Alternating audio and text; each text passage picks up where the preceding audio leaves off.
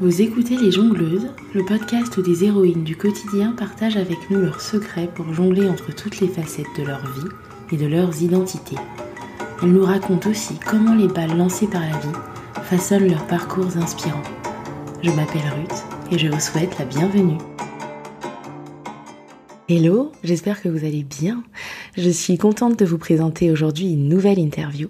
Et dans cet épisode, je reçois Sarah Zitouni, qui est coach carrière féministe et qui tient le compte Instagram Power ta carrière, avec un H après le W. J'ai adoré enregistrer et réécouter cet épisode qui est plein de conseils concrets pour aborder sa carrière quand on est une femme et en particulier quand on est maman. Cet épisode est particulièrement pour vous si vous avez du mal à jongler entre les sphères privées et professionnelles ou encore si vous êtes dans l'organisation de votre retour de congé maternité. J'ai aussi adoré découvrir le parcours de Sarah qui en soi est inspirant. En plus d'avoir lancé Power Ta Carrière, Sarah est ingénieure motoriste de formation et directrice commerciale Europe d'une entreprise suédoise. Pourtant, rien ne destinait cette jeune femme issue de l'immigration et d'un milieu populaire à évoluer dans cette voie. Enfin, pas vraiment rien parce que comme elle nous le partage, ses parents ont fortement influencé sa trajectoire et sa détermination à la poursuivre. Je vous laisse sans plus attendre écouter cette conversation riche et si vous n'avez pas de quoi noter, vous pourrez retrouver toutes les références évoquées dans les notes de l'épisode. J'espère que cet épisode vous inspirera autant que Sarah m'inspire. Bonne écoute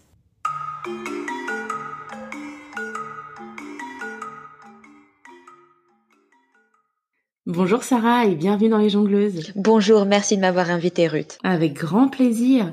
Alors moi j'ai beaucoup de plaisir à te suivre euh, sur Instagram, euh, mais pour les personnes de l'auditoire qui ne te connaissent pas, je vais te demander de te présenter, s'il te plaît. Alors je m'appelle Sarah, euh, je suis ingénieure et commerciale, j'ai 30 ans et je vis en Suède, mais je suis française, j'ai grandi j'ai été élevée, j'ai fait mes études en France, j'ai déménagé, on, aura l'occasion probablement d'en parler plus tard, mais j'ai déménagé à 21 ans. Et je suis maintenant la maman de Power Ta Carrière, qui est à la fois un compte Instagram et une entreprise euh, où je coach les femmes pour booster leur carrière, les aider à développer euh, leur carrière de manière à ce que ça corresponde à leurs ambitions et surtout qu'elles puissent exprimer leur plein potentiel. Très bien, effectivement, on va en parler euh, beaucoup de Power Ta Carrière parce que aujourd'hui tu nous rejoins au titre de jongleuse spécialiste. On va parler carrière, confiance en soi, féminisme, etc. Mais d'abord, j'aimerais qu'on parle un peu de ton parcours tu nous parlais du fait que tu es ingénieur. Euh, quand on a échangé, tu me disais que c'était un milieu qui était très euh, masculin. Comment tu en es venu à choisir euh, ces études? Oui, alors moi je suis, pour tout dire, je suis ingénieur motoriste, donc c'est particulièrement masculin, masculin pardon. Et en plus, je suis ingénieur motoriste dans le maritime. Donc je travaille en fait sur les grands moteurs des navires de commerce euh, donc mmh euh, les porte-conteneurs ou les ferries que vous avez pu prendre euh, sur les longs trajets ou des bateaux de croisière, ce genre de choses. Donc clairement, c'est un milieu extrêmement masculin puisque c'est à la croisée des marins et du moteur. Forcément, il y a mmh. très peu de femmes historiquement là-dedans. comment j'ai choisi d'en arriver là? Bah en fait, moi, c'est vraiment une ambition et un rêve depuis toute petite. depuis que j'ai compris plus ou moins comment les moteurs de voitures fonctionnaient, enfin comment une voiture fonctionnait, euh, assez petite mmh parce que mon père il bricolait le dimanche et qu'il trouvait ça cool euh, bah, de montrer à ses enfants. Et, et du coup en fait j'ai voulu faire ça depuis vraiment toute petite. Donc euh, je me suis confrontée plus tard en fait au fait que c'était pas une ambition qu'on est censé avoir en tant que petite fille, fille, jeune femme, etc.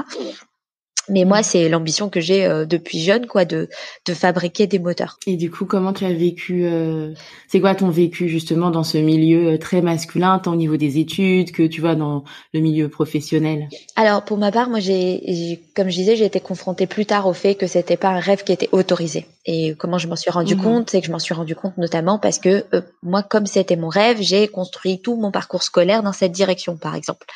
Mmh. donc, j'ai fait, pour pour dire simplement euh, sciences de l'ingénieur dès le lycée euh, pour me donner mmh. les chances d'avoir euh, le plus de background possible, etc. Et un truc que j'ai remarqué assez vite, alors il y a, y a, ce qui est frontal et ce qui l'est moins. Donc dans ce qui est frontal, il y a le mmh. fait que par exemple, moi j'ai été confrontée à des professeurs euh, au lycée qui en fait étaient surpris que je pose des candidatures pour des écoles d'ingénieurs. Euh, alors qu'en fait j'étais en programme sciences de l'ingénieur, il y avait très peu de filles, hein, on était quatre sur deux classes. Mais globalement, ils étaient quand même surpris. Euh, D'ailleurs, les autres filles n'ont pas postulé. Alors que moi, ce qui me surprenait, c'était l'inverse. Pourquoi prendre un tel programme si c'était pas en, dans la direction d'aller faire ça, quoi? Et en fait, mmh. concrètement, c'est lié au fait que bah, euh, un jour, j'ai été confrontée par un professeur qui a fini par me dire le, fond de la, sa pensée, qui est que, bah, en fait, c'était rigoureusement impossible pour une femme d'être ingénieure parce que on allait se retrouver à forcément soit être une mauvaise mère vu que les horaires sont trop longues, qu'il y a beaucoup de déplacements, etc. Donc, on serait pas là pour nos enfants, donc ce serait terrible. Ou alors, on serait une employée terrible parce qu'en fait, on se serait focalisé sur sa famille, ce qui est naturel pour une femme, etc. Mais du coup, bah, en fait, on serait un boulet pour l'entreprise, quoi. Et son exemple, c'était de me dire, je le vois bien parce que mon fils est ingénieur et mon fils a des horaires très longues et mon fils voit jamais sa famille. Et donc, ce qui lui paraissait normal pour un homme, c'est-à-dire de passer absolument aucun temps avec sa famille, de d'être un touriste dans sa famille, lui paraissait pas normal pour une femme. Et en plus, ça lui paraissait forcément être le sort réservé à tous les ingénieurs. Euh, donc ça, c'est un des exemples. Mais évidemment, j'ai été confrontée à plein de trucs comme ça. J'ai aussi eu des profs qui nous disaient que les filles seraient toujours, enfin, galéreraient toujours plus en maths parce que bah on avait juste le cerveau qui était pas fait pour ça et qu'en fait structurellement on pouvait pas euh, tenir la cadence sur les maths. Euh, donc donc il y a, y a, eu les trucs un peu frontaux comme ça. Et après il y a tout ce qui est pas mmh complètement frontal, qui est que par exemple, bah, comme j'ai grandi dans une société genrée comme tout le monde, comme j'ai une éducation genrée comme la plupart des gens, c'est-à-dire que mes parents ils ont essayé de faire des efforts, mais forcément c'est pas facile de, de, de de sortir complètement du cadre. Absolument, de complètement euh, repenser le tout. Et ben, euh, par exemple, je me suis rendu compte euh, que je voulais être motoriste, mais même à l'heure actuelle, moi, je suis pas le genre de moto. En général, les motoristes, on imagine, c'est les types qui parlent que de ça entre eux.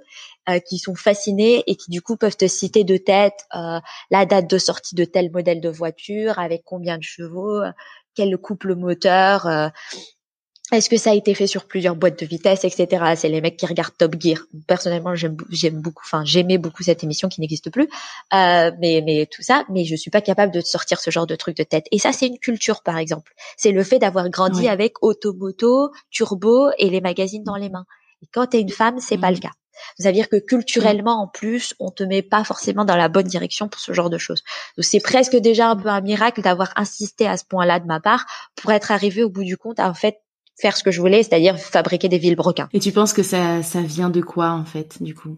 Que tu aies réussi à t'accrocher comme ça de ce projet euh, d'enfant en fait justement? Alors ça vient aussi euh, d'une personnalité, c'est-à-dire que moi je suis particulièrement têtue et euh, aussi avec un sens logique assez aigu. Donc si c'est pas logique, euh, si c'est de l'ordre de la croyance juste qui flotte comme ça, ça me paraît pas très. Mm. Puis j'ai été élevée là-dedans aussi par ma mère par exemple que bah il faut questionner les choses et puis si ça peut pas être juste comme ça parce que c'est comme ça. Euh, et donc, comme en fait, on ne m'a jamais confronté à une vraie raison pour laquelle euh, je pourrais pas faire ce que je voulais faire, et bah, ça me paraissait être du oh c'est comme ça parce que c'est comme ça. Et ça, c'est pas un argument pour moi. Par exemple, les femmes font pas des moteurs parce que. Et en fait, il y a pas de parce que, c'est-à-dire c'est pas un travail. Euh, alors, même si ça, ça ne sont pas des excuses, hein, on pourra y revenir, mais c'est pas un travail physique. Euh, je, en fait, maintenant je suis commerciale, mais quand j'étais ingénieur, je travaillais devant un ordinateur en train de de gérer des lignes de calcul. Donc c'est un peu de programmation mhm. et beaucoup de sciences mécaniques. Donc aucune raison que je puisse pas y arriver.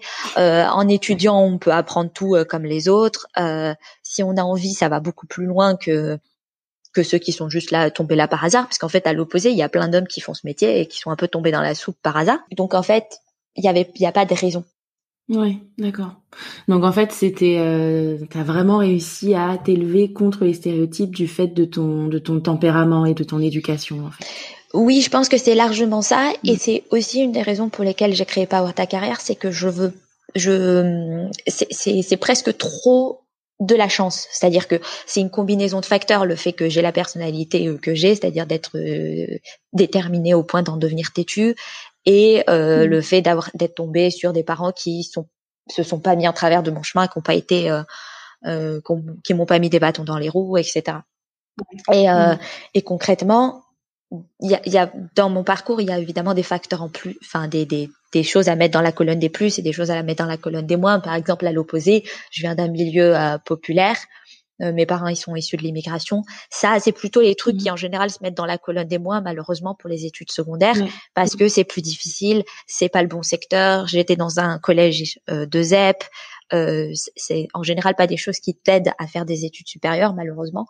C'est des malus qui te, qui te, qui te tirent. Après, dans les bonus aussi, par exemple, que je peux citer, bah, mes, mes parents, notamment ma mère, sont éduqués, sont des personnes qui, en fait, euh, eux-mêmes euh, ont été éduqués et ont continué à s'éduquer en autodidacte et qui ont du coup beaucoup, toujours beaucoup, beaucoup placé d'énergie et d'effort dans l'éducation de leurs enfants, euh, dans le fait que dans l'école, dans l'école comme un facteur de réussite sociale, d'ascension sociale, eux ils y ont beaucoup cru. C'est probablement plus mhm. que ça ne méritait, hein, parce que on sait que c'est pas complètement le cas pour tout le monde, mais mes parents ils font partie de cette génération d'immigration qui a beaucoup beaucoup cru dans ça, et donc ils ont toujours beaucoup fait d'efforts pour que tout soit absolument parfait pour nous pour étudier, etc., pour nous motiver, nous stimuler, etc. Dans la colonne des plus, on peut aussi mettre le fait que euh, je suis au potentiel. Forcément, ça m'a aussi mhm. aidé à m'extraire de, du mhm. coup de, de ce milieu social pour faire des études supérieures. Mais mmh. dû à tout ça, c'est des facteurs genre bon bah du coup faut être à la croisée de plein de trucs et ça devient une équation pas possible. Et moi, j'ai voulu créer Power ta carrière aussi pour arrêter de laisser ça à juste la chance, le, la, combinaison de facteurs qui peut-être marchera et pour en fait essayer d'aplanir le terrain, aider vraiment tout le monde, mmh. rendre ça beaucoup plus euh, smooth pour euh, les femmes dans l'avenir, parce que sinon ça fait énormément, énormément de gâchis. Absolument. Alors on va parler un peu plus longuement de Porte ta carrière et de comment tu as tu as lancé cette euh, cette entreprise et ce compte. Euh, mais je voudrais juste finir sur le tu sais le fait d'évoluer dans un milieu masculin. Tu nous disais tout à l'heure que tu vis en Suède. Les pays scandinaves ont souvent la la réputation d'être plus égalitaires. Euh, est-ce que toi, tu le ressens dans ton dans ton milieu euh, très masculin? Est-ce que ça a un impact sur toi, en tant que femme? Oui, absolument. Euh, alors le disclaimer d'entrée, c'est qu'aucun pays n'a atteint l'égalité femmes-hommes parfaite. Il y a des inégalités de mm. salaire ici en Suède, mais pour te donner par exemple un, un exemple purement chiffré, ici en Suède, l'inégalité de salaire inexplicable. Alors ce qu'on appelle l'inégalité inexplicable, c'est-à-dire une fois qu'on a retiré tous les facteurs, donc il y a plus de différence de poste, il y a plus de différence temps plein, temps partiel. Donc c'est le fameux à travail égal, salaire égal. C'est donc égal par toute chose par ailleurs. Donc avec une mhm. égalité pour toute chose par ailleurs, l'inégalité de salaire restante ici en Suède, elle est un peu au-delà de 4%. En France, elle est au-delà de 9 c'est ça qui fait une mmh différence. Euh, ça, c'est pour t'exprimer par des chiffres. Après, pour mon ressenti au quotidien, euh, oui, concrètement, il y a plein de choses qui font une différence pour moi dans le fait d'être une femme en Suède. Euh, alors, il y a des trucs du quotidien, quotidien, euh, vie privée, euh, qui vont peut-être vous parler à toutes viscéralement. Moi, je peux rentrer chez moi à pied au milieu de la nuit sans aucun problème. Il n'y a pas de crainte là-dessus. même en journée, personne ne me parle, personne ne m'adresse la parole dans la rue. Euh, mm. Donc ça, ça, le catcalling et ce genre de trucs, ça n'existe pas.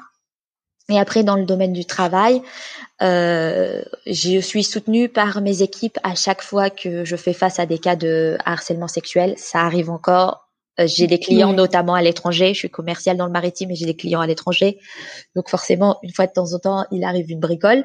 Donc je suis soutenue mm. pleinement là-dessus. J'ai jamais eu besoin de me justifier pour être crue. Je suis crue de base. En fait, on considère que si je le dis, c'est que c'est vrai.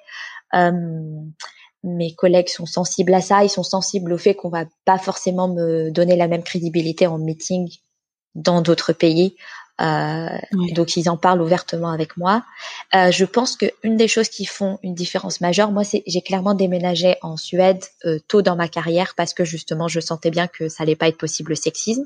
J'avais découvert en fait la Suède pendant euh, pendant mes années euh, d'étudiante, j'avais fait un an d'échange et j'avais vu en fait une fois que tu vois qu'il existe un autre modèle et une autre possibilité, une autre façon de faire, c'est difficile de revenir dans le modèle de base.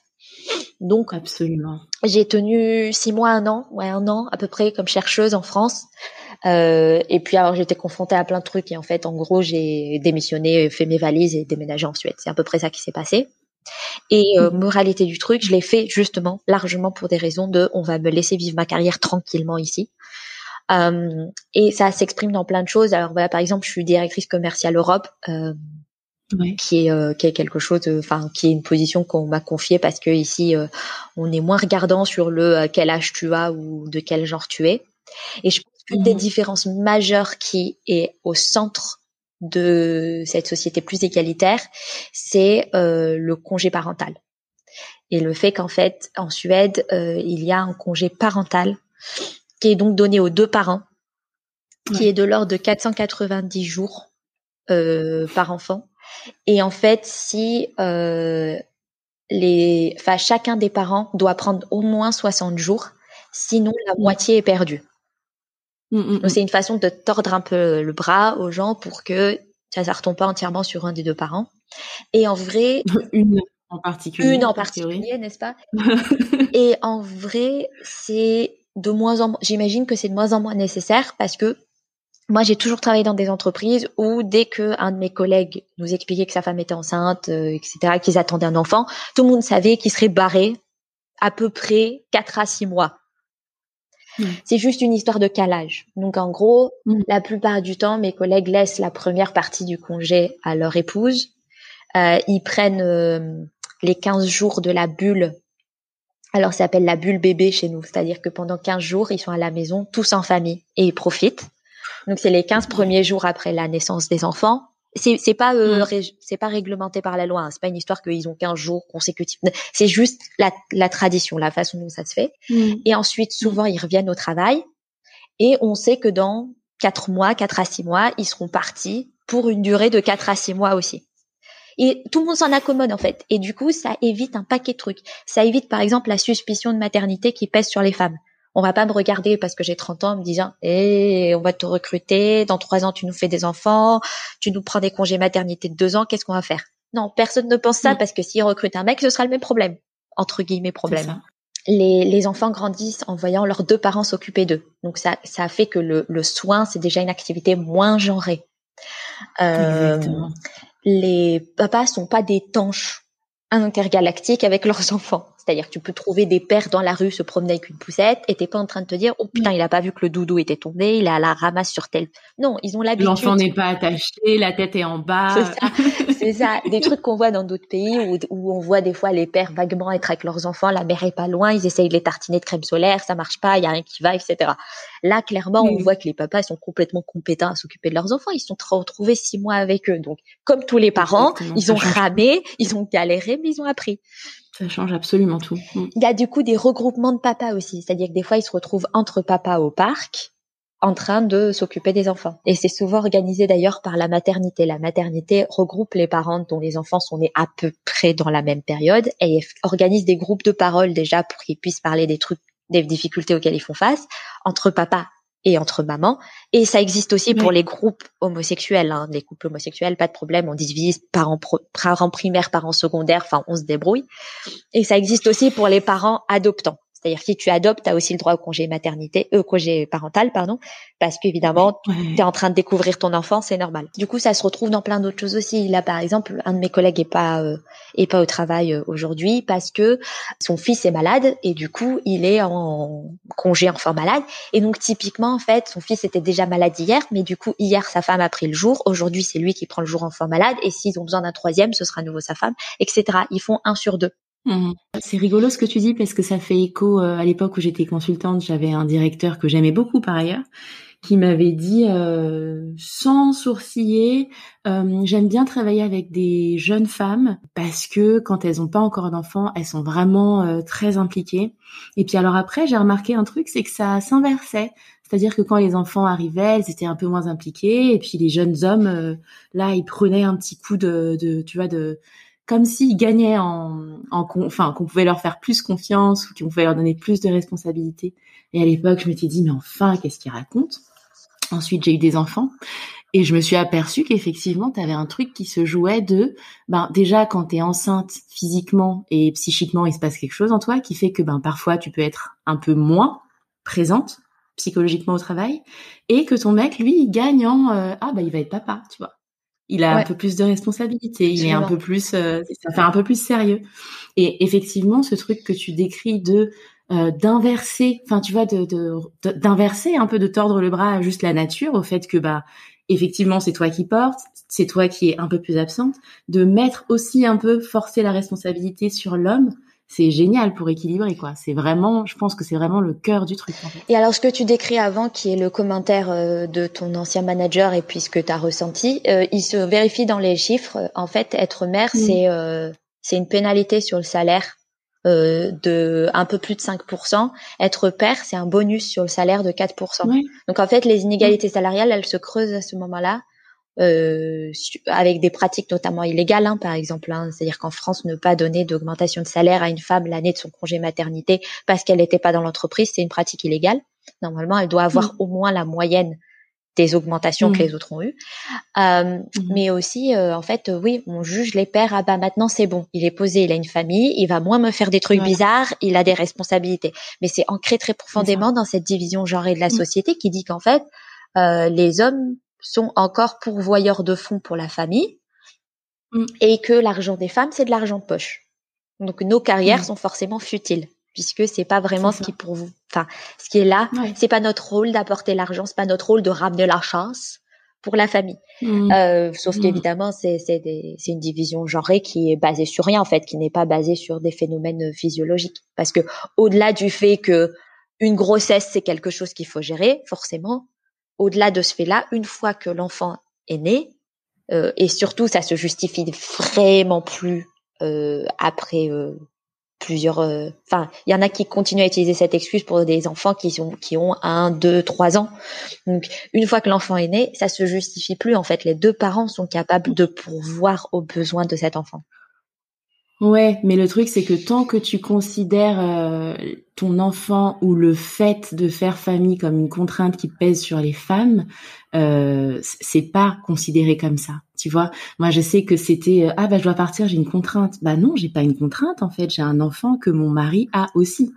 Sauf que c'est vraiment vécu comme une contrainte. Sauf qu'à partir du moment où on, commence à considérer que bah, c'est un fait social, que c'est pas une contrainte, que c'est pas grave, c'est pas sale, ça concerne autant les hommes que les femmes, euh, là on peut avoir un petit changement de paradigme, mais on n'y est pas encore. Bah, en France. Et c'est pour ça que je mentionne le congé parental, parce que je trouve que c'est un truc mm. qui vraiment, en fait, se pose au centre de tout et change à la fois la vision que la société a des enfants de la parentalité, mais aussi la façon que l'entreprise, dont l'entreprise gère la parentalité, etc. Tu vois, je sais que ici, euh, les gens ne ne voient pas les choses en mode euh, c'est euh, comme tu dis la contrainte ou quoi que ce soit. Ils voient les choses en mode bon bah comment on, on fait tout fonctionner. Donc par exemple c'est le, le, le schéma typique, c'est que un des deux parents dépose les enfants à l'école le matin et donc arrive au travail un peu plus tard et un des deux mmh. parents arrive au travail tôt pour partir tôt pour récupérer les enfants de la crèche, l'école et peu importe la structure à euh, 3h30, 4h de l'après-midi. Et les journées à rallonge à base de, on est obligé de laisser les enfants, par exemple, à la garderie parce que c'est pas possible, parce qu'il faut pas sortir avant 18 h du travail, etc., etc. C'est pas du tout la normalité. Mmh. Parce que la normalité, c'est de se dire bon bah les gens ils ont des enfants, bon bah faut bien qu'ils passent du temps en famille, quitte à ce que plus tard, j'ai des collègues des fois qui m'envoient des mails à 20h, 21h, 22h parce qu'en fait ils se sont remis une heure devant leur ordinateur après le dîner. Voilà. Mmh. Ouais, mais c'est vraiment c'est c'est ça. On est vraiment sur deux. Euh, c'est des paradigmes différents. C'est même pas. Enfin, tout est euh, conçu différemment. C'est vraiment des modèles euh, sociétaux euh, différents. C'est hyper intéressant d'en parler. J'espère qu'on va pas trop euh, dégoûter euh, les auditrices françaises ou leur donner envie de partir en, en Suède ou en Irlande. Il y a un petit peu, c'est aussi un peu différent et un peu plus dans le sens de la Suède. Donc, mesdames, il est peut-être temps de faire vos valises. On va attendre que le Covid passe, mais il est peut-être temps de juste partir en fait, fuyez. C'est ça. Alors, tu parlais tout à l'heure de Power ta carrière. Je te propose d'en parler parce qu'aujourd'hui, tu concilies deux jobs, celui d'ingénieur et celui de coach. Est-ce que tu peux nous en dire un peu plus? Euh, Tu l'évoquais un petit peu euh, euh, tout à l'heure, mais sur la façon dont tu as lancé euh, cette activité de coach et le type de coaching que tu proposes. Ouais, alors voilà, donc oui, donc dans ma vraie vie de tous les jours, euh, je suis directrice commerciale Europe pour une entreprise de la green tech, donc pour réduire les émissions de polluants des grands navires de commerce en optimisant leur moteur. Et puis alors après, euh, quand je mets ma mon masque et ma ma cape, je, je suis, euh, je, je me transforme sur réseau en, en power. Euh, et en fait, euh, power ta carrière, bah ouais, c'est mon c'est mon mon coin à moi, même mon entreprise à moi. où mhm. je propose des conseils et des coachings, des services de coaching. L'idée, c'est justement de permettre aux femmes d'exprimer leur plein potentiel. Donc essayer de se séparer de toutes les croyances limitantes qui en fait sont placés là par la société et par l'éducation genrée.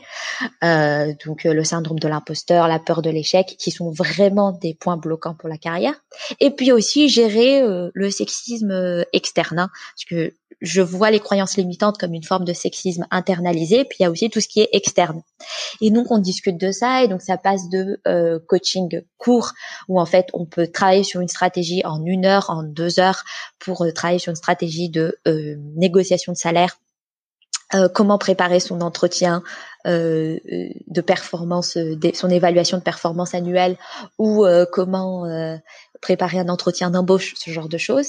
Et puis il y a aussi mmh. des femmes que j'accompagne sur un temps plus long, donc sur six semaines à minima, où en fait là mmh. on va vraiment aller au fond du fond d'une croyance limitante. C'est-à-dire par exemple il y a des femmes qui viennent me voir parce qu'elles ont réussi des choses extraordinaires dans leur vie. Vraiment, c'est pas de c'est pas de l'hyperbole. J'ai des coachés qui travaillent dans des entreprises à des postes extrêmement élevés, qui sont dans des dans des comités directeurs d'entreprise et qui continuent à se dire que elles ont absolument jamais rien fait dans leur vie, jamais rien réussi, et que tout est dû à la chance. Ok?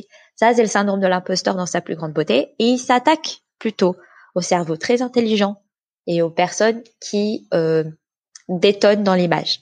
Donc, typiquement, ça s'attaque encore plus violemment, évidemment, aux femmes dans un milieu d'hommes, aux femmes racisées quand elles sont entourées que de personnes blanches, euh, etc., mm. etc. Aux personnes qui viennent d'un milieu défavorisé et qui ont fait un saut dans l'échelle sociale, donc on appelle soit des, bah, des chevals à bascule ou des transfuges de classe.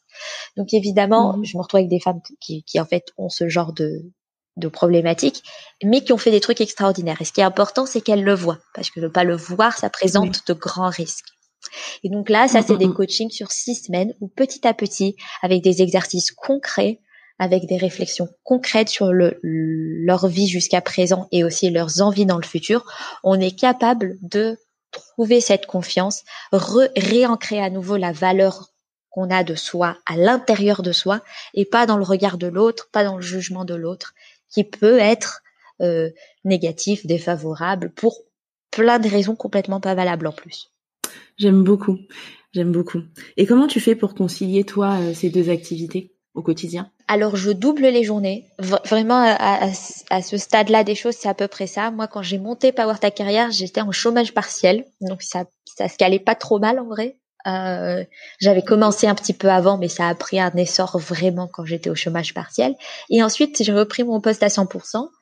Euh, et donc euh, maintenant, je double mes journées. Donc c'est-à-dire qu'en fait, une fois que j'ai fini ma journée de travail euh, concernant ma vie de commerciale, et ben euh, c'est là où je crée euh, le contenu Instagram pour le prochain mois, les coachings je les cale après mes horaires de travail, ce qui convient à tout le monde aussi puisque ça se cale aussi après les horaires de travail des gens que je coach évidemment.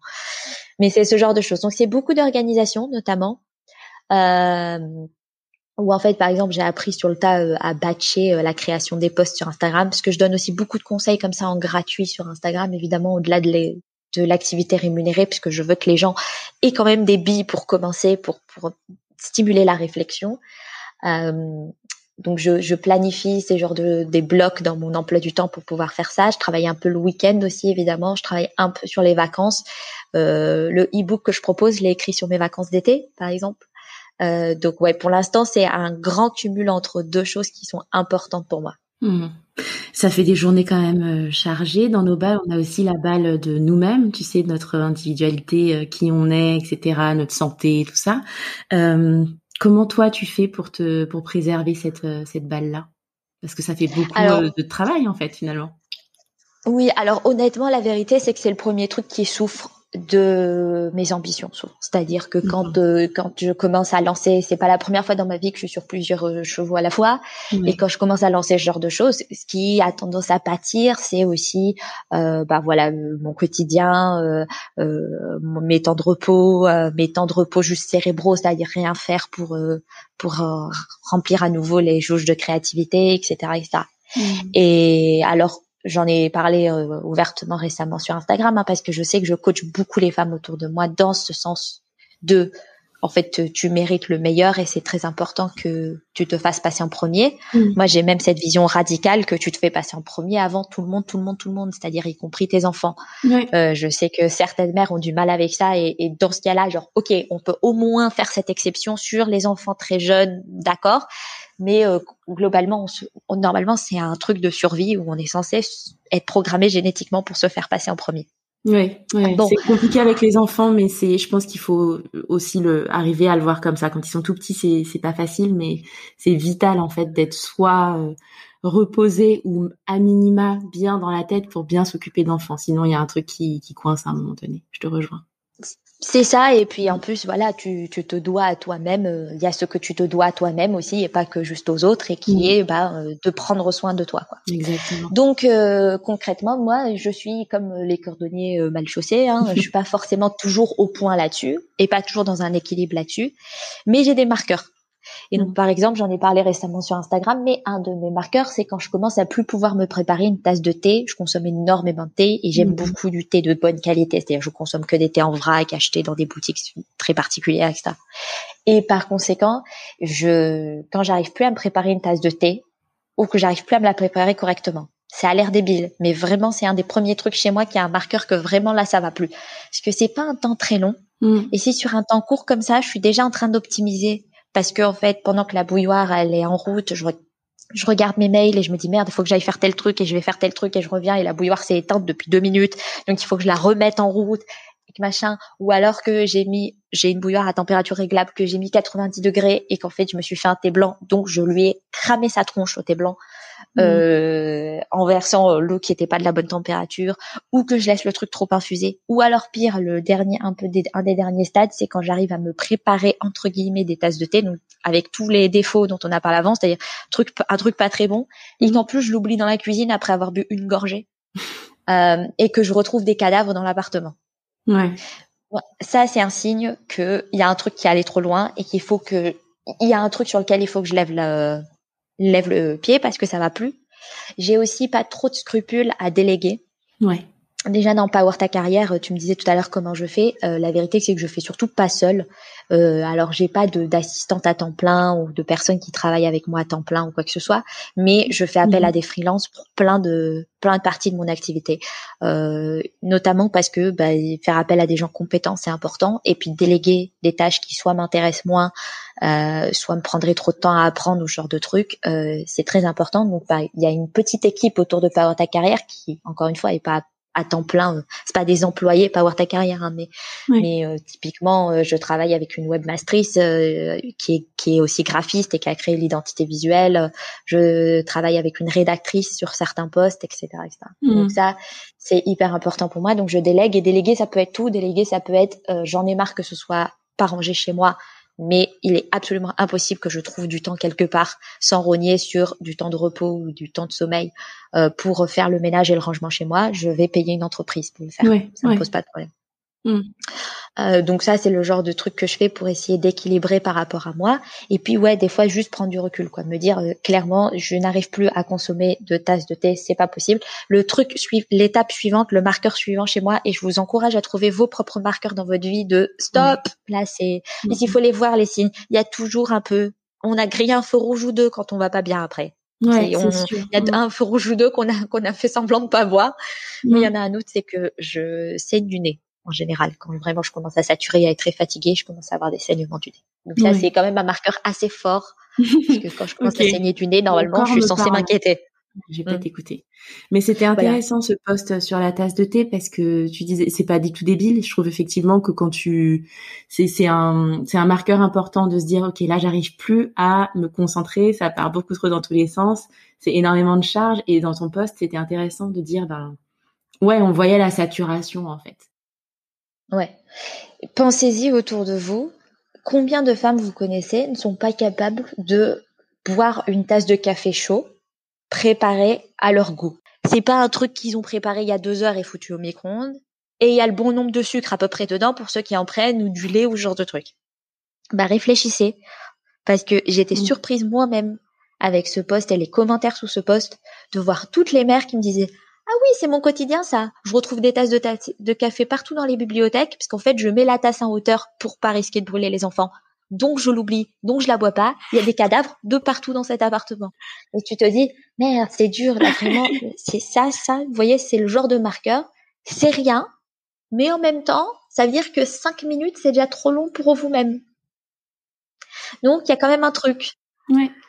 Mais tu sais, ça me fait euh, ça me fait sourire ça parce que il y a pas mal de papas ici qui s'arrêtent pour euh, s'occuper de leurs enfants. Et je discutais avec un d'entre eux qui me disait ah bah c'est dur de boire un café euh, chaud et j'étais là ah on va peut-être pouvoir se comprendre ici. On va peut-être il y a peut-être un truc qui va pouvoir ok, bon, bah très bien euh, pour tes marqueurs et pour euh, pour les façons dont tu, tu prends soin de toi et de ta santé mentale. Je pense que ça peut euh, aider aussi d'autres à justement percevoir ces petits signaux qui arrivent avant le burn-out professionnel ou maternel. L'idée c'est de ne pas y arriver en fait au burn-out. Donc c'est vrai, prenons le temps de, de, comprendre un peu comment on fonctionne et les, les, choses qui disent euh, stop en nous, soit dans le corps, soit dans la tête. Je te propose de passer à la rubrique euh, jongleuse spécialiste, si tu en es d'accord. Euh, mm-hmm. On va parler plus précisément de, du contenu de ton métier de coach. Donc toi, tu te définis comme coach carrière féministe. Euh, Est-ce que tu peux nous dire comment ça se manifeste bah, dans tes partages et même dans tes accompagnements? Alors oui, euh, euh, carrière, pourquoi? Parce que justement, on parle de votre vie professionnelle, donc il y a mhm. plein d'autres gens qui pourront vous aider sur plein d'autres aspects. Alors quand on parle de la vie professionnelle, on parle un peu de la vie personnelle, mais surtout ce qui est plus important ici, c'est coach féministe. Pourquoi? Parce que des coachs carrière, bah vous, il y en a d'autres. Hein. vous pouvez trouver plein de gens. Il y en a qui sont bien plus célèbres que moi. Il y a des super gourous, si on cite les Américains, parce qu'on pourra pas leur faire de mal. Euh, après, quand je quand je vais commencer à dire des trucs moches, ça leur fera pas de mal et ce sera pas moche. Mais par exemple, vous avez Tony Robbins qui vous explique comment vous allez super gérer votre vie dans tous les sens, etc. Et financièrement, pareil, vous avez Dave Ramsey, l'américain, qui vous explique, évangéliste, qui vous explique que la dette c'est mal et que si vous avez de la dette ou que ce soit dans votre vie, y compris genre une dette immobilière parce que vous avez acheté chez vous, euh, bah euh, c'est très très mal, il faut rembourser très très vite, etc., euh, etc. Mmh. Donc en fait, c'est souvent des gens, si on prend les coachs de base, bah, on retombe souvent sur les mêmes problématiques qu'on a dans le monde du travail, c'est-à-dire qu'on retombe sur le coach HSBC en général, c'est-à-dire c'est un homme, il est hétérosexuel, il est blanc et il est cisgenre. Euh, et donc, ça veut dire que c'est quelqu'un qui a eu une expérience de la vie particulièrement privilégiée, parce que c'est quelqu'un qui a gagné à la loterie génétique, pour le poser simplement.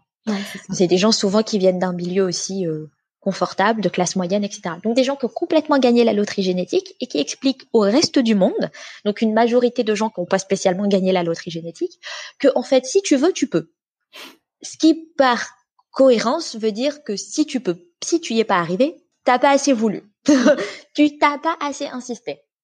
Moi, je trouve que c'est fort de fort de café ça nie le fait que quand tu es une femme, tu as des obstacles supplémentaires dans ta carrière, ça nie le fait qu'être racisée, c'est des obstacles, ça nie le fait qu'en fait, tu as une intersection entre les deux, qui sont les femmes racisées, ça nie le fait que si tu es une femme trans, tu vas avoir une, expérience différente de la vie qu'une femme cisgenre, etc., etc., etc. Pareil, si tu viens d'un milieu modeste, tu vas avoir un background qui est différent du milieu bourgeois, et quand tu vas prendre des postes qui sont des postes qui sont entre gros guillemets réservés aux gens du milieu bourgeois. Outre le fait qu'on va te reprocher d'avoir volé la place de quelqu'un et qu'en plus t'es pas t'es plus confortablement à l'aise dans ta classe d'origine non plus, que t'es donc entre les deux.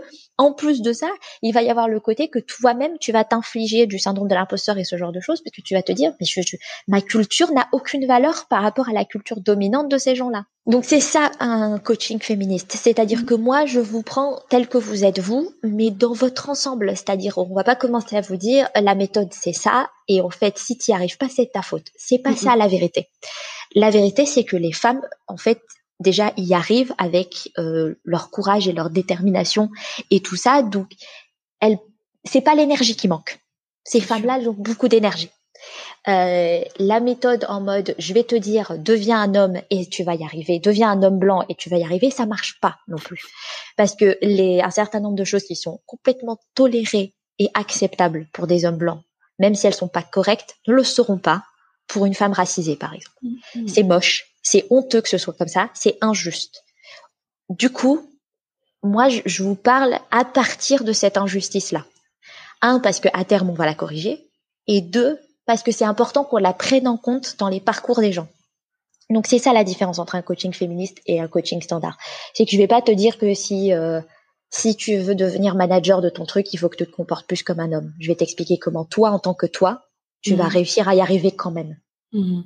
J'aime beaucoup cette approche. J'aime beaucoup, beaucoup. Et c'est vrai qu'on sent que euh, c'est infusé de ton parcours, mais aussi de, du parcours d'autres femmes. J'avais lu un post sur euh, concilier euh, vie pro et vie perso, où tu avais demandé des avis, etc. et oui, on sent que c'est vraiment ça part de toi et c'est ça qui, qui, qui rend l'approche intéressante. Dans le podcast, je m'intéresse beaucoup à la conciliation justement vie pro et vie familiale. Et sur euh, ce poste dont je parle, toi, tu fais le lien entre maternité, qu'on soit mère ou non d'ailleurs, et la carrière. Est-ce que tu peux nous en parler un peu de ça? Alors la maternité, c'est un élément qui pèse sur la carrière de toutes les femmes. Et c'est ça qui est moche, hein. c'est déjà que de dire qu'en fait être mère, donc un truc a priori plutôt fantastique, pèse euh, sur les gens, c'est dommage. Mmh. Et au-delà de ça, euh, le fait que ça pèse sur toutes les femmes. C'est-à-dire que vraiment, même si vous êtes nulle part ou que vous en voulez pas, des enfants, on va vous emmerder avec le sujet. Mm. qui est terrible quand même. Parce que globalement t'en veux pas t'en veux pas. Euh, bah, tant mieux pour toi ou tant pis pour toi peu importe. Mais globalement il y a c'est ton choix. Mais globalement ça va. Vous allez quand même pas réussir à esquiver le sujet. Pourquoi? Parce qu'en fait dans la structure actuelle de notre société genrée euh, les femmes doivent vouloir des enfants déjà toutes celles qui en veulent pas euh, reconnaissent bien le phénomène, hein, qu'on va leur mm. poser 50 milliards de questions et les emmerder sur le sujet, alors qu'on mm. n'emmerde pas les gens qui en veulent. Euh, donc déjà il y a ça.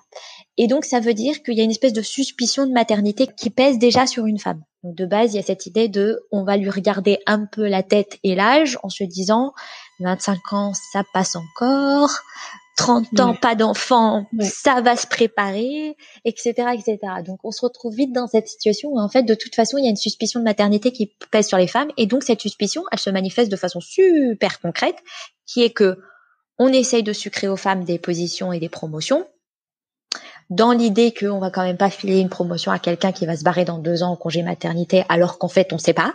Mm-hmm on va euh, considérer que en fait euh, les femmes ne sont un atout à l'entreprise que, comme tu le disais, assez jeunes et en fait une espèce de date de péremption à l'atout. C'est ça. Euh, voilà. Et alors si en plus de ça, bon bah du coup au bout d'un moment tu dis bah si en fait je veux bien avoir un enfant, et eh ben là là c'est là où ça se corse encore plus parce que à ce moment à partir de ce moment-là, un les lois sont inégalitaires. On parlait du congé parental, le congé parental en France, c'est essentiellement un congé maternité et repose énormément sur la mère.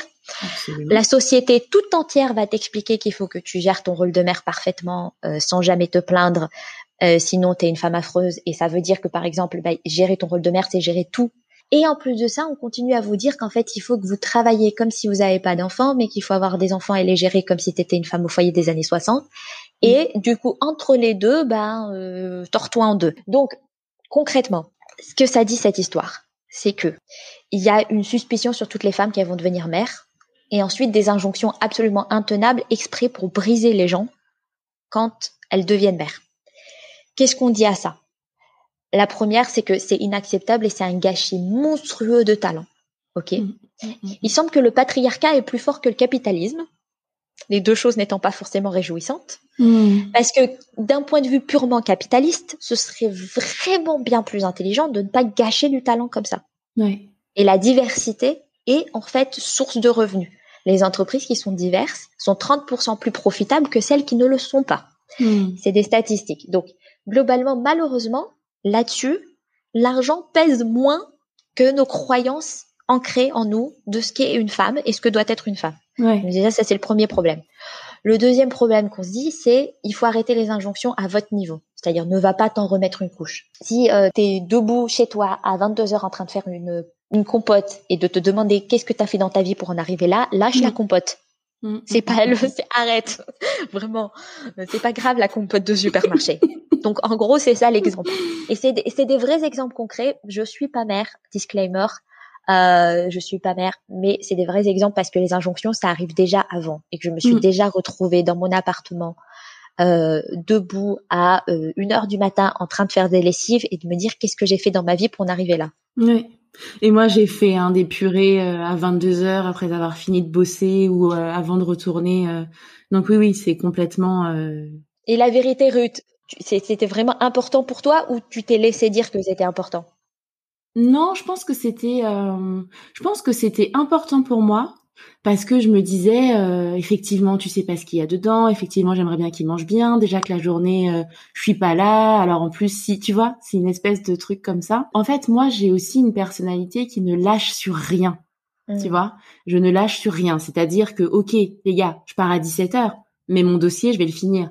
Et mieux je vais le finir vous allez pas savoir que j'ai bossé jusqu'à minuit dessus tu vois mm. ouais je vois ouais ouais, ouais.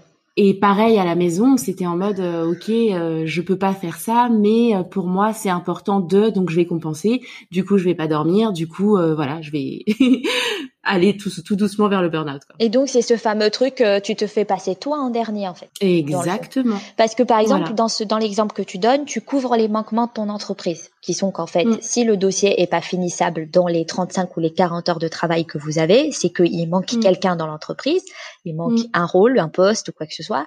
Et dans ces cas-là, vous qui vous faites, vous fouettez, vous flagellez au travail, c'est couvrir les manquements de votre entreprise, couvrir les, les, les zones de trous deuxièmement, c'est ce que je disais en fait, vous pourrez vous donner. Alors souvent en plus les femmes travaillent, comme tu le disais là, énormément et en secret. C'est-à-dire que tu fais pas valoir non plus le. Alors au-delà du j'ai travaillé jusqu'à minuit, tu pourrais faire valoir le succès du dossier. Attendez, ce dossier, il est fait, mais dans des standards que personne n'a jamais fait avant. Mais non, tu vas rien dire en te disant, j'espère qu'ils vont le remarquer. Spoiler, personne ne remarque rien en entreprise, surtout les gens de mauvaise foi. Donc faire votre publicité, c'est au moins aussi important que de travailler énormément. Je vous dirais même, lâcher un peu sur le boulot et commencer à faire de la pub. C'est ce genre de code du monde du travail, tu vois, dont on parle là, que les femmes n'ont pas, qu'on leur enseigne pas et elles rentrent pas dans le monde du travail avec. Et ensuite, en plus, quand tu rajoutes ces effets de comment la société les regarde, et bah tu te retrouves avec un gâchis mais monstrueux. Moi, c'est une des raisons de la création de Power Ta Carrière. Je ne supporte plus de voir des femmes quitter le monde du travail en étant particulièrement compétentes pour ce qu'elles font parce que c'est juste pas conciliable. C'est ça, c'est ça, c'est du gâchis. Mais bon, il y a un moment, euh, pour moi en tout cas, c'était vraiment de la préservation. Moi là, je suis dans un processus de reconversion euh, pour changer de carrière, etc. Mais souvent, je me dis que alors oui, il y a eu un appel, il y a eu une passion, il y a eu une vocation, mais je pense que si j'avais été dans une société comme la société suédoise où je me, j'étais pas en train de me dire, attends, là, je suis en train de laisser mon gamin 10 heures euh, dans une structure en laquelle j'ai pas spécialement confiance. Tu vois, si j'avais pas été dans ce cadre-là, si j'avais eu un cadre où j'étais en confiance sur euh, où étaient mes enfants, etc., sur euh, où j'avais eu moins à me battre, parce que vraiment c'était ça. À des moments, j'avais l'impression de me battre contre contre tout en fait. Et si j'avais pas été dans ce contexte-là, est-ce que j'aurais été appelée vers autre chose? Je suis pas si sûre, tu vois. Mm. Donc, euh, ouais. Et c'est pour ça, à titre personnel, je suis contente que chacune trouve son épanouissement, peu importe la forme mm. qu'il prend, vraiment. Mm, et c'est super. Et tu vois, si ton épanouissement, ça avait même été de te dire non, non, je veux pas me reconvertir. À partir de maintenant, ce que je trouve génial, c'est euh, de vivre à la maison et de gérer ma maison, mon foyer, mes enfants et tout, c'est super cool. Vraiment, il n'y a pas de souci là-dessus. Mm. Euh, ce mm. qui m'emmerde, c'est un que, comme tu dis, ces, ces directions d'épanouissement, elles soient forcées. Que, que si en fait tu voulais une autre direction, elle te coûterait tellement que bah en fait ça, ça t'en demande énormément et du coup bah c'est horrible parce que c'est pas forcément un prix possible à payer. Ou mm. alors que euh, bah en fait ces directions euh, d'épanouissement aussi, elles paraissent toujours bouchées, fermées, etc. Tu vois et, et que en fait c'est plus respectable en tant que femme de dire je veux tel ou tel truc, des métiers plus typiquement féminins ou un temps partiel ou ce genre de choses, que de dire euh, je veux devenir PDG d'une structure euh, qui a un chiffre d'affaires à six chiffres. Tu vois? Et, et moi je pense que les deux sont également acceptables et que les obstacles qu'on met en travers de ça sont pas normaux. Exactement. Alors moi, il y a un sujet qui me surprend beaucoup, toujours dans la conciliation euh, vie pro et, euh, et vie privée, c'est la difficulté à revenir de congé maternité et l'impact sur la carrière. Donc toi, tu en parlais tout à l'heure en Suède. Tes clientes, j'imagine qu'elles sont partout, y compris en France. Euh, Est-ce que tu vois ces, les effets de, de ce retour de congé mat, toi, dans tes accompagnements et qu'est-ce que tu conseilles pour lutter contre ça? Alors je, je, les vois longtemps après. J'ai euh, pas encore eu d'accompagnement avec une femme qui revenait euh, juste juste de congé maternité, mais je les vois longtemps après mmh. malheureusement parce qu'il y en a qui sont encore euh, dans un cycle en fait, même si leurs enfants ont déjà 5, 6, 7 ans. Mmh euh, j'y vois euh, deux difficultés en particulier. La première, c'est encore une fois la perception de l'entourage, la perception euh, extérieure, et il y a aussi tout ce qui est internalisé. Donc si on divise en deux. Mhm. Pour ce qui est internalisé, je, je vois qu'un des trucs qui pose problème, c'est que souvent les femmes, en fait, parce qu'on leur a fait ce reproche, eh ben, se reprochent elles-mêmes cette période de leur vie. Donc, le premier conseil que je vous donnerai, c'est à, à tout moment, à tout moment, étendez-vous au minimum la courtoisie que vous donnerez à autrui. Donc si, si vous pouvez comprendre que quelqu'un d'autre soit fatigué pour une raison X ou Y, euh, si vous pouvez accepter que quelqu'un euh, soit un peu distrait au travail, parce qu'en fait il se passe des trucs à la maison, de diverses natures. Hein. Là on parle de ce qui affecte les femmes, mais un homme qui traverse un divorce, peut-être qu'il va pas être super au taquet au travail non plus. Ouais. Et euh, est-ce qu'on peut l'accepter? Oui. Donc si vous pouvez accepter ça, vous pouvez accepter que vous-même vous soyez pas au top là tout de suite maintenant. Donc ça c'est important. Ensuite, l'entourage. Un, connaissez vos droits. En fait, le code du travail vous protège dans pas mal de circonstances et c'est pas mmh. péché d'utiliser ça. Au contraire, c'est là pour vous protéger. Donc, vous laissez pas faire, connaissez vos droits. Il y a un certain nombre de trucs qui sont illégaux. C'est illégal qu'on vous remette pas sur votre poste ou un poste équivalent quand vous revenez de congé maternité. Si on vous met au placard, c'est illégal. Le placard, ça mmh. existe c'est illégal, ça se prouve, gardez des traces. Et il y a plein d'avocates en spécialisant en droit du travail qui sont très contentes de vous accompagner au prud'homme au besoin. Ce qui m'emmène au point suivant, si vous bossez pour une entreprise toxique, vous pourrez pas les changer. Par contre, vous pouvez changer d'entreprise. Ça sert à rien de donner vos meilleures qualités à des mecs qui sont pas capables de le voir. Faut arrêter de mmh. bosser pour des abrutis, c'est pas bon pour la santé c'est mauvais pour la santé de tout le monde. Et, et vraiment, ces gens-là, il faut les laisser entre eux. C'est une espèce en voie de disparition. Leurs entreprises vont disparaître à force d'éloigner des talents. Laissez-les mourir entre eux. Allez bosser ailleurs.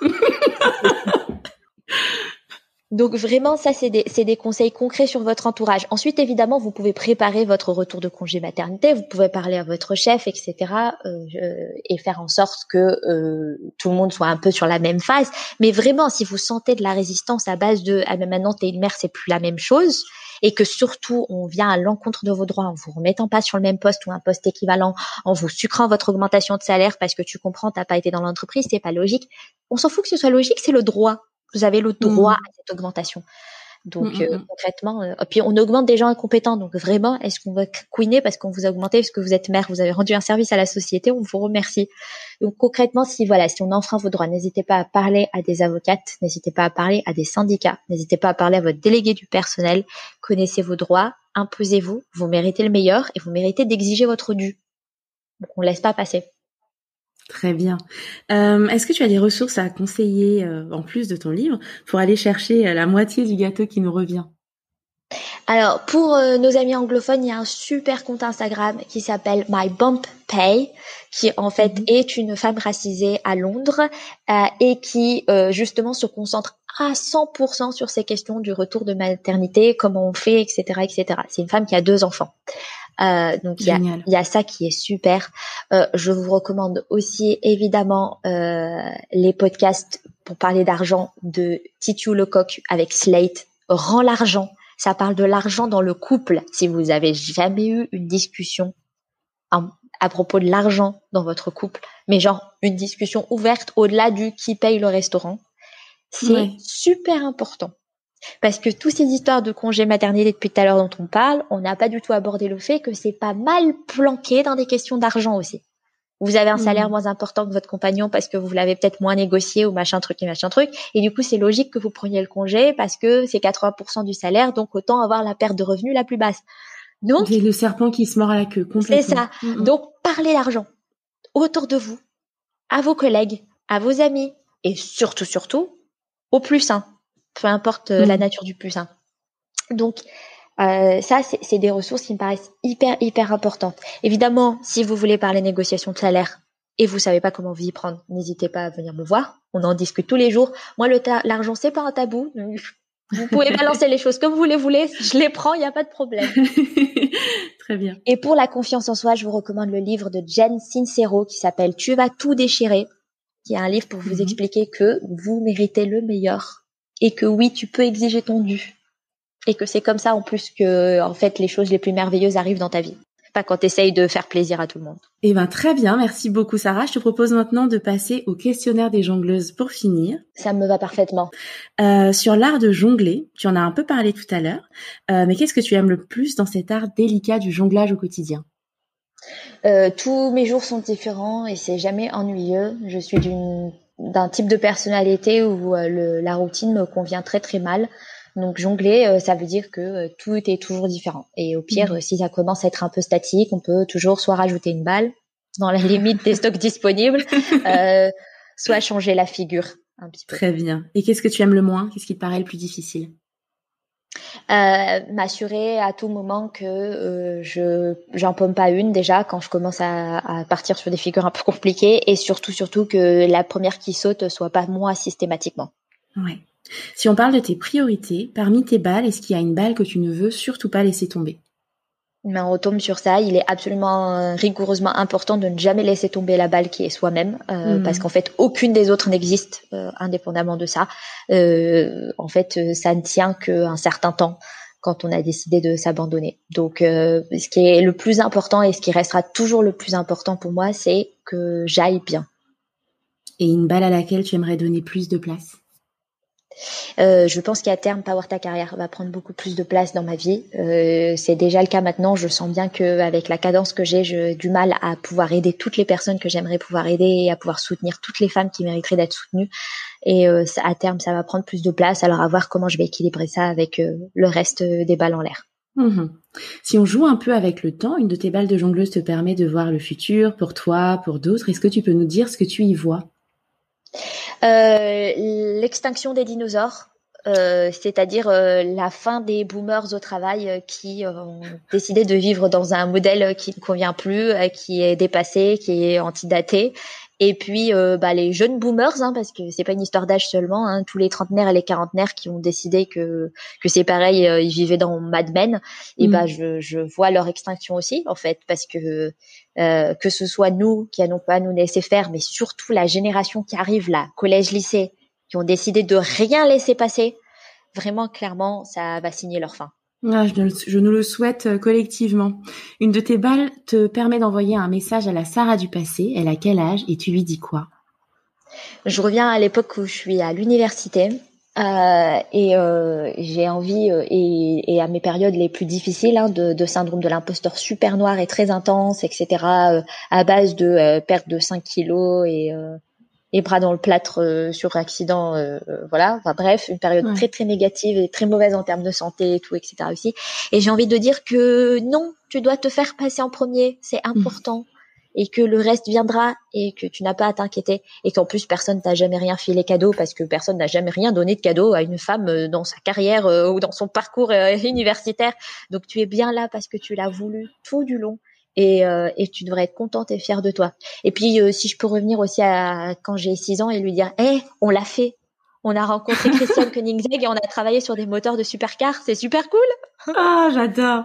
On finit sur une personnalité inspirante. Est-ce que tu peux en partager euh, une avec nous et nous dire pourquoi cette personne t'inspire ou personnalité? Alors, euh, j'ai pas mal réfléchi. C'est des questions qui sont pas faciles pour moi. Euh, je vais pas euh, faire dans le francophone. Je suis désolée, mais euh, je suis particulièrement inspirée à l'heure actuelle par Kamala Harris. parce que déjà la possibilité de devenir la première vice-présidente des États-Unis, je trouve ça assez formidable, sachant mmh. que nous en France on a eu une première ministre, elle a duré moins d'un an. Et hmm. c'était la seule. euh, donc voilà, donc on est tellement en retard sur ce genre de questions. Euh, je trouve ça formidable. Euh, c'est en plus une personne racisée, alors indienne et noire américaine. Hmm, hmm, qui travaille solidement, euh, qui a été au service du public aussi en étant procureur, etc. Donc, je trouve ça formidable. Je trouve que ce qu'elle a fait est formidable. Je trouve que la façon de vivre sa vie, qu'elle a vécu comme elle l'a voulu, clairement, c'est génial. Elle a épousé qui elle a voulu, quand elle a mm. voulu. Elle n'a pas eu d'enfant parce qu'elle en voulait pas. Euh, et donc je, je, trouve ça particulièrement formidable parce que évidemment toutes celles qui vivent une vie euh, différente euh, bah, ont dû avoir à payer le coût de cette vie différente, de d'être le clou qui dépasse. Et du coup, bah on leur en sait gré parce que toutes celles qui ont été des clous qui dépassent nous nous, en, nous permettent à nous de ne plus être des pionnières et donc de suivre des traces et c'est déjà plus facile de marcher dans les pas de quelqu'un dans la neige, par exemple. Et là-dessus, j'ai aussi, aussi envie de vous inviter à suivre votre euh, matrimoine, à apprendre votre matrimoine, à découvrir les femmes formidables qui dans le passé ont fait des choses que nous on aimerait faire parce que souvent justement on a toujours l'impression d'être une pionnière parce que l'histoire efface ces femmes-là. Donc allez-y, découvrez ça. Il y a plein de ressources pour le découvrir. Je recommande très très rapidement Une sacrée paire d'ovaires de chez Marie Bonga, qui est un podcast qui vous parle de toutes les femmes que vous ne connaissez pas, mais pourquoi on ne connaît pas ces femmes? Euh, Je vous recommande aussi le jeu Bad Bitches Only, c'est Time's Up. Vous pouvez en jouer en famille sauf que c'est que des femmes et des personnalités trans dans le jeu. Mmh, mmh. Donc, pareil, Time's Up, ça sort avec les copains. Et puis, on verra si dans trois cartes, ils ont compris qu'il y a que des femmes dedans. Mais voilà. Dans le Time's Up de base, il y a 20% de femmes seulement. Donc, euh, voilà la personnalité que je, je, cite ici. Très bien. Bah écoute, je te remercie beaucoup euh, pour cet entretien, cet entretien très riche. J'ai passé un très bon moment et je te remercie beaucoup. Merci beaucoup Ruth pour l'invitation. Merci à tout le monde d'avoir écouté. Avec plaisir. À bientôt. Voilà, l'épisode est maintenant terminé. J'espère qu'il vous a plu autant qu'à moi et surtout qu'il vous a apporté euh, quelques pistes et clés euh, de réflexion pour aborder euh, plus sereinement la réconciliation entre les sphères privées et professionnelles de votre vie. Vous pouvez retrouver Sarah sur Instagram à Power Ta Carrière avec un H après W si vous avez besoin d'un accompagnement un peu plus poussé sur ces questions. Mais avant de vous quitter, j'aimerais vous inviter à vous poser trois questions pour vous. La première, quels sont mes feux rouges à moi? C'est quoi mes marqueurs de fatigue, voire d'épuisement? La deuxième question, est-ce que je les ai suffisamment écoutés sur la première partie de cette année? Ou bien est-ce que je les ai inconsciemment ignorés pour faire passer les besoins des autres à la maison ou au travail avant les miens? Et la troisième et dernière question, comment je peux faire pour ne pas griller ces feux rouges pour la deuxième partie de l'année?